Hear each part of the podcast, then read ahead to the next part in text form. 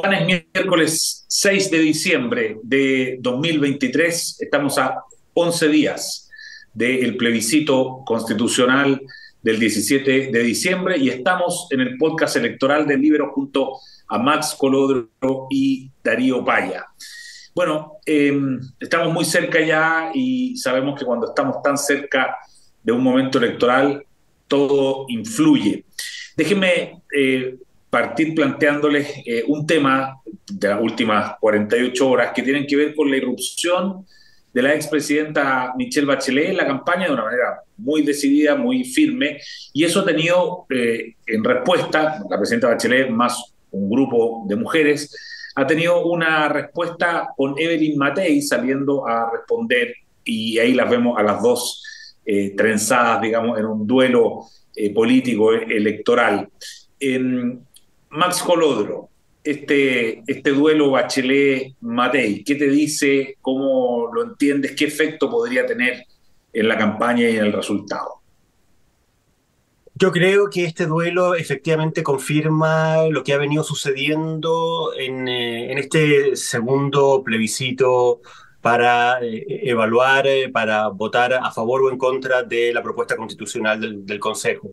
es decir, una polarización que de nuevo instala la brecha, el quiebre fundamental eh, en torno a las visiones de país que se han plasmado eh, desde ya, por lo menos desde el retorno a la democracia, desde el sí, del no, en el plebiscito, en el plebiscito del año 88.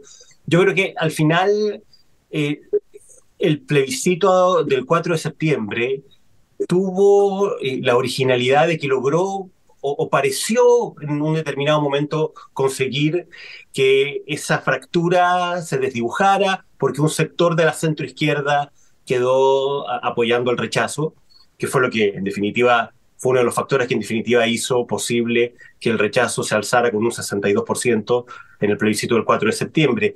Y yo tengo la sensación de que hoy día, a pesar de que, de nuevo, eh, amarillos y demócratas, por ejemplo, están eh, respaldando la opción, la misma opción que respalda a su vez la centroderecha y el Partido Republicano, tengo la sensación de que ese eh, que el quiebre de hoy día es más parecido al, al, eje original que marcó la historia de la transición en Chile. Y, en ese sentido, ver a Bachelet de un lado y ver a Evelyn Matei del, otro lado, eh, que es un poco el escenario de lo que fue la segunda vuelta del 2013, eh, me, confirma que aquí de nuevo, más que una discusión propiamente sobre un texto, sobre una propuesta constitucional, lo que estamos viendo es como una y otra vez se retroalimenta un, eje y una línea divisoria político, ideológico, cultural de la sociedad chilena.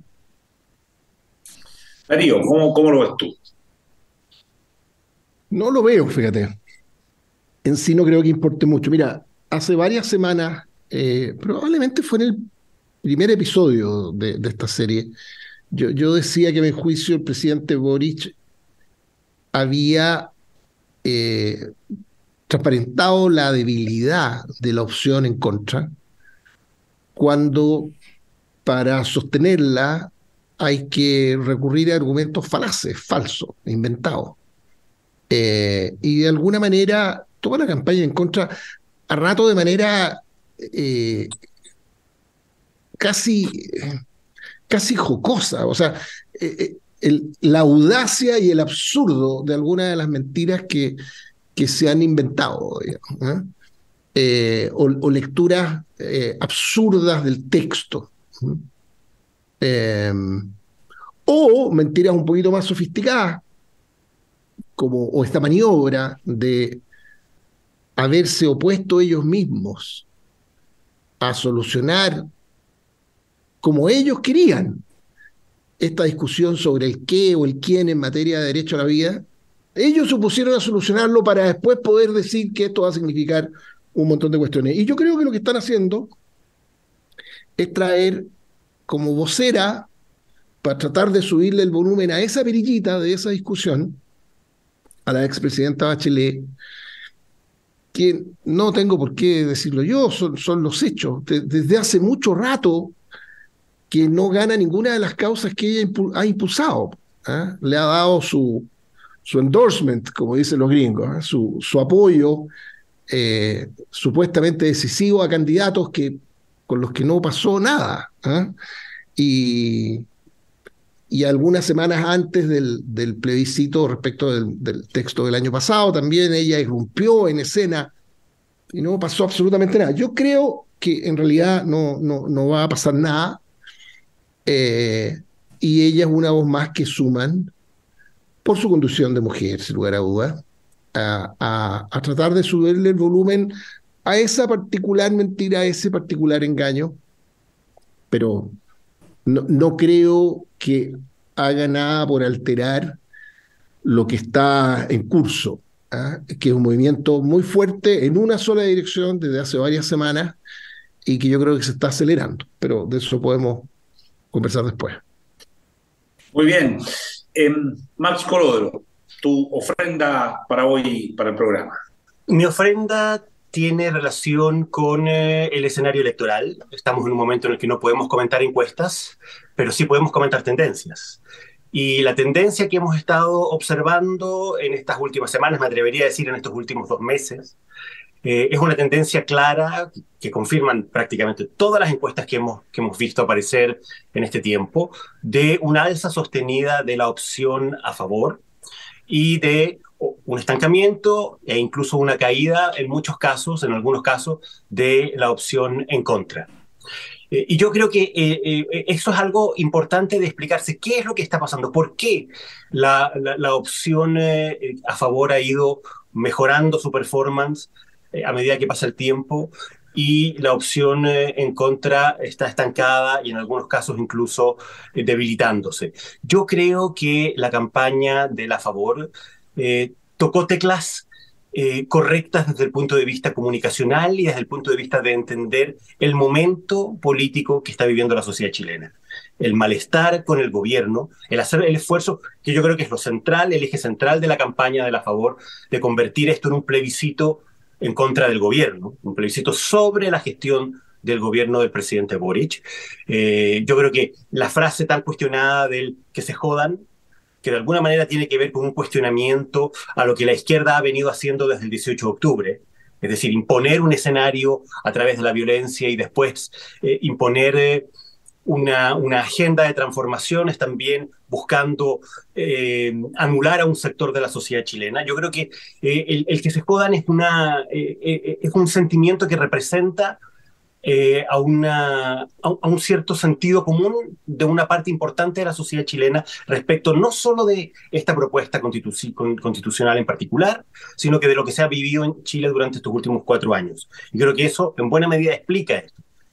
Y el segundo punto es esta idea de que, bueno, finalmente el a favor ha logrado eh, convertir, eh, al menos para un sector de la ciudadanía, esto en un plebiscito sobre el gobierno. Creo que es una muy acertada frase esta de Boric vota en contra, Chile vota a favor. Eh, creo que es una frase muy inteligente desde el punto de vista comunicacional. Ahora, ¿cuál es el problema que tiene la opción a favor hoy día? Que eventualmente puede que le falte tiempo. Eh, efectivamente, eh, hay una tendencia y las curvas muestran un, una tendencia al acercamiento entre ambas opciones. Hay algunos que sostienen de que ya estábamos eh, cercanos o dentro del empate estadístico, es decir, dentro del margen de error de la diferencia entre una y otra. Pero yo creo que si, si finalmente termina por imponerse eh, la desaprobación el, el, 17 de diciembre, que yo creo que es algo que hasta hace dos meses atrás no dudábamos que iba a ocurrir. Hoy día creo que estamos en un escenario completamente abierto eh, y sin ver las encuestas de estos últimos días, porque estamos en un periodo en que no podemos observar encuestas, lo que sí hemos confirmado es que estas dos tendencias tendieron a acercarse. Eh, yo creo que efectivamente puede que le falte tiempo y creo que el, el desafío de la, de la opción a favor era un desafío muy difícil, porque convertir en un rechazo al gobierno eh, una opción a favor es algo que tiene, una, tiene, tiene, algo de contraintuitivo, el que para votar en contra de algo tengas que votar a favor. Y creo que eh, los resultados que mostraron las encuestas hasta el momento en el cual eh, ya no tuvimos acceso a ellas, eh, confirmó que ese desafío, al menos desde el punto de vista de una lógica comunicacional, pudo lograrse de manera más o menos eficaz. ¿Algún comentario, Darío?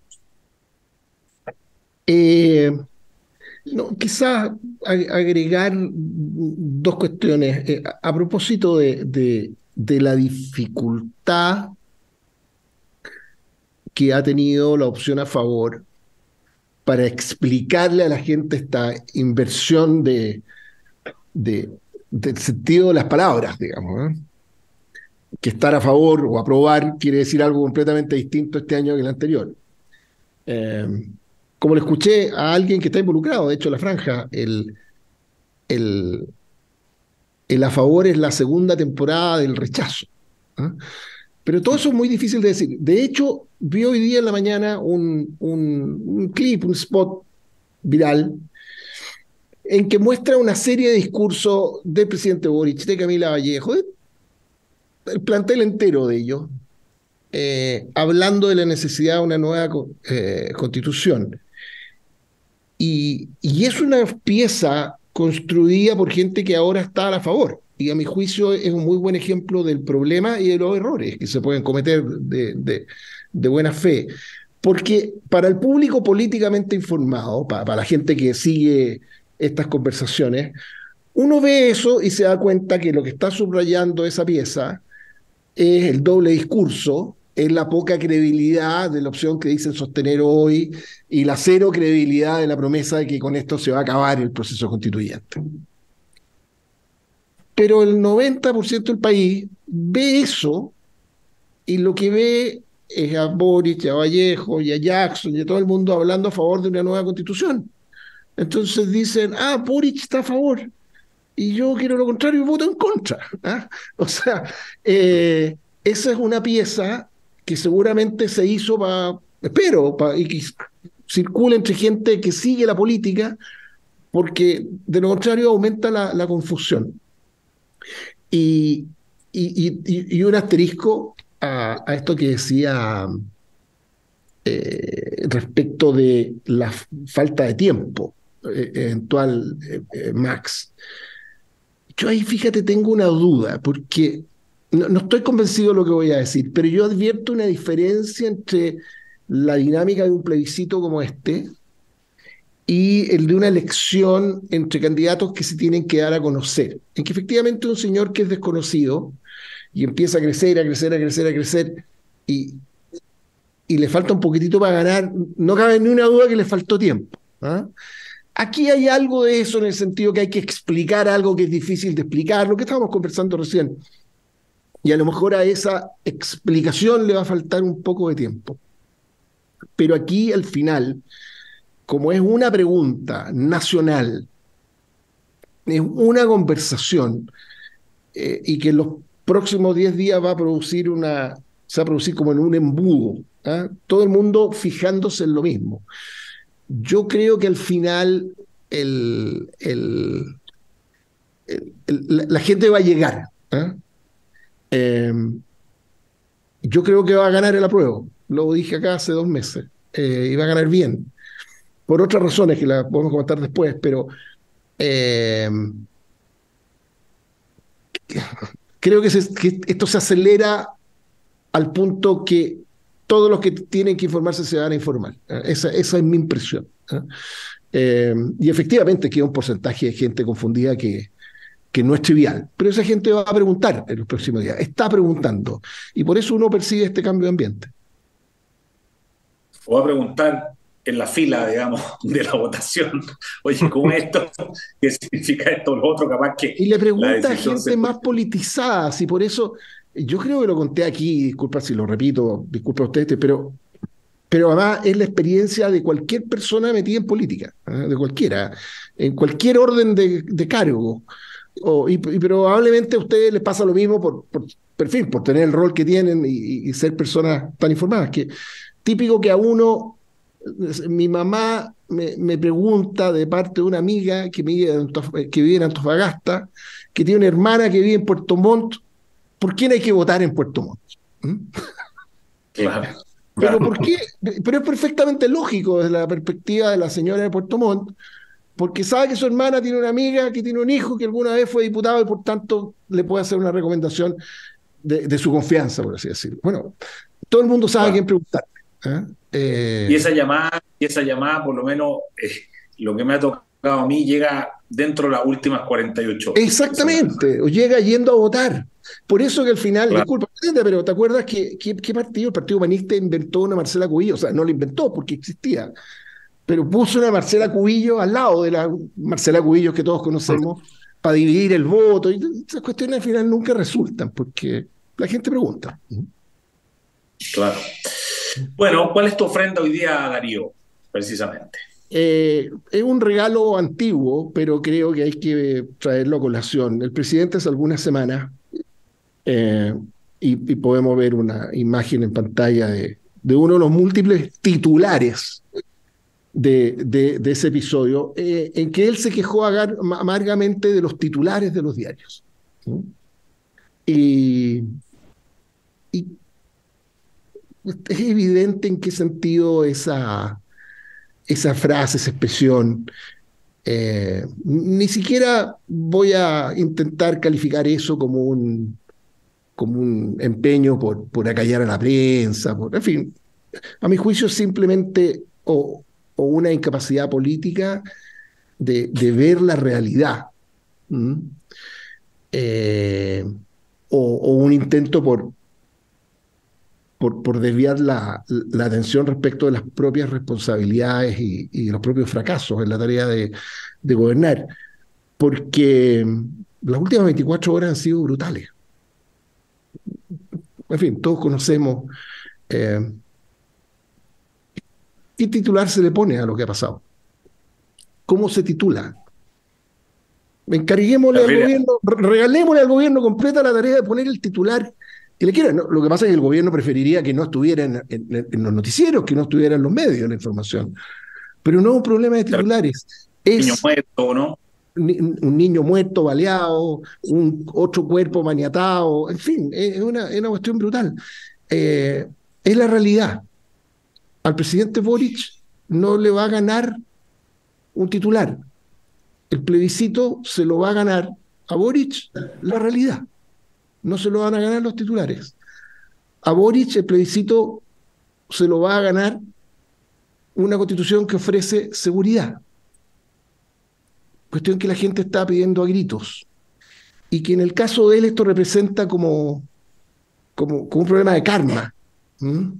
Porque ya hemos comentado aquí varias veces, como a diferencia de muchos otros problemas que tiene el país y, respecto a los cuales uno le puede hacer una crítica a él porque lo ha manejado mal o, no, o lo ha ignorado, en el problema de inseguridad que tiene hoy día Chile, él, su coalición política tienen responsabilidad directa por haberse opuesto sistemáticamente a medidas que hubiesen permitido paliar esto significativamente antes. Así que eh, creo que esa frase de él quejándose de los titulares, de alguna manera eh, resume ¿ah? una suerte de negacionismo que ha estado muy, muy, ha quedado muy de manifiesto en las últimas semanas. Y, creo que lo que está pasando, este, esta, esta cuestión que vemos acelerándose, eh, que es como ha ido emergiendo el, el a favor. Como lo dijimos aquí hace varios, varias semanas, esto se iba a mover en una sola dirección y eso iba a ir creando una nueva realidad política que, que, se alimenta a sí misma. Y por tanto nadie sabe cuánto se puede acelerar al final. Eh, bueno, es, un resultado de lo mismo. Por eso sigo creyendo, como lo dije ya hace un par de meses, que algunos me dijeron, le pusiste mucho. Cuando dije, no, va a, ganar el apruebo y, y no por poco. Bueno, eh, eh, esto va en una trayectoria que no me sorprendería que pase lo que hemos visto con tantos plebiscitos y votaciones en los últimos años en muchas partes del mundo, que todo el mundo está esperando A y pasa no solo B, sino que muy distinto, ¿eh? no, apretado. Va a ganar el, a favor y no por los titulares, va a ganar por, por la realidad, va a ganar la constitución de la seguridad. Max, ¿algún comentario a la joya, digo, a la, ofrenda, ¿no? tiene algo de joya. Eh, efectivamente estoy de acuerdo con, eh, con Darío. Yo creo que este es un gobierno que, que ha chocado sistemáticamente desde el día uno con la realidad. Ese es parte de su problema. Su diagnóstico de la sociedad chilena terminó chocando con el muro de la realidad. Y eso fue lo que finalmente explica el 4 de septiembre del año pasado, la derrota abrumadora, contundente de la propuesta y el por qué también eh, se da el resultado en la elección de los consejeros del, 7 de, del 7 de mayo. Perdón.